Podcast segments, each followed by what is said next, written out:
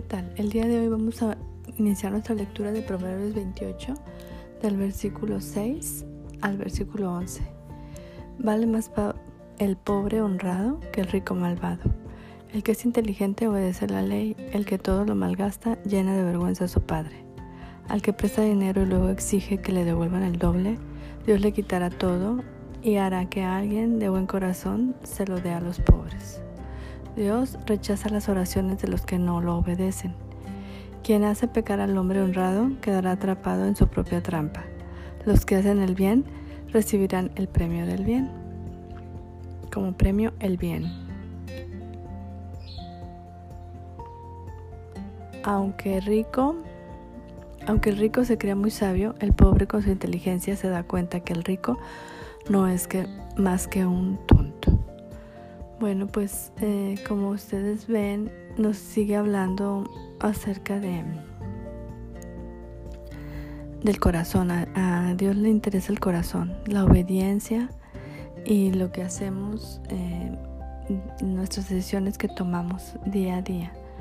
Eh, nos habla de no malgastar, de ser administrados. O sea, si te dan una paquete de dulces, no se te lo tienes que acabar todo en media hora puedes irlo administrando y puedes comer uno hoy, dos mañana, así, para que tengas durante todo el mes. A eso se le llama administrar, como que ir, ir gastando de acuerdo a lo que se necesita, no porque hay, tienes que acabártelo. Entonces, eso es algo que tienes que empezar a hacer y ejercer en tu, en tu dominio propio y en tu vida porque la administración te trae éxito. Y la habla mucho de, de, las riquezas, de, la pobreza, porque para Dios es importante la bendición que va a derramar sobre sus hijos, pero ¿qué es lo que vamos a hacer con ella?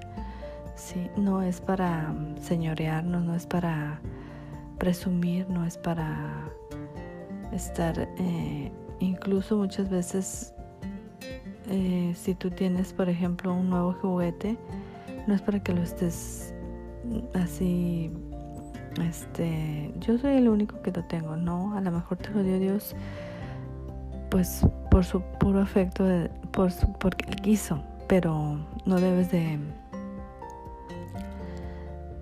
de hacerte arrogante, así, ay, solo a mí me da. No, por supuesto, lo debes de compartir y vas a ver que compartiendo y dando, Dios te va a bendecir aún más. Bueno, pues te animo esta semana a estar muy al pendiente de nuestras actitudes para poder cada día irlas cambiando de acuerdo a lo que Dios nos muestra.